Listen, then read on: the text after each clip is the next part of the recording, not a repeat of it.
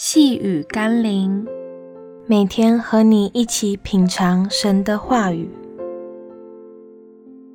世界不缺少酸民，但缺少怜悯人的生命。我们一起来读《路加福音》十三章四到五节。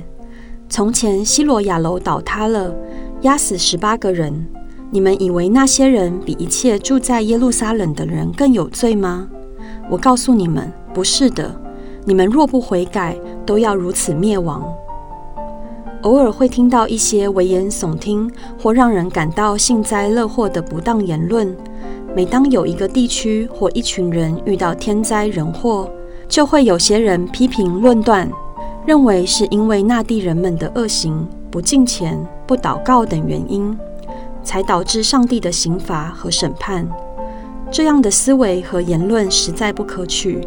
因为神所怀的意念不是降灾祸的意念，乃是赐平安的意念。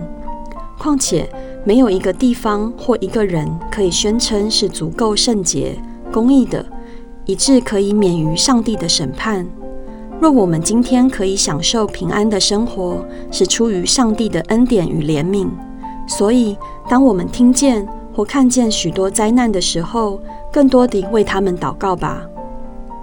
我们一起来祷告，天父上帝，虽然圣经中所多玛城因百姓的罪恶受到审判，但你并非没有给他们悔改的机会，就如同你让约拿去尼尼微传讲悔改的信息，给他们机会一样。